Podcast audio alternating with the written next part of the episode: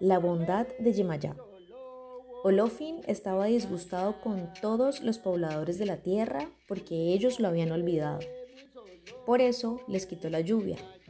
Con tan prolongada sequía, morían los animales, se secaban las siembras y no había casi agua que tomar. Viendo el grito tan desagradable que tomaban las cosas en el planeta, los orillas a quienes Olofin había encargado el cuidado del mundo se reunieron y a proposición de Changó decidieron enviar a Yemayá para que visitara a Olofin y le suplicara su perdón. Yemayá emprendió el camino de la montaña donde Olofin tiene su palacio. Pasó mucho trabajo ascendiendo por la angosta senda por la que hubo de caminar varios días, pero al final llegó. Tenía tanta sed que al llegar a los jardines no pudo resistir más y se arrodilló a tomar agua en un charco pestilente que allí encontró.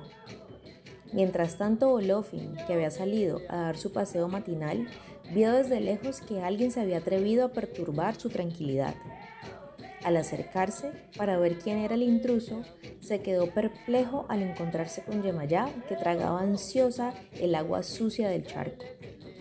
Fue tanta la compasión que le dijo que se levantara, que perdonaba a los hombres gracias a ese acto de ella y que les mandaría el agua poco a poco para que no hubiera daños.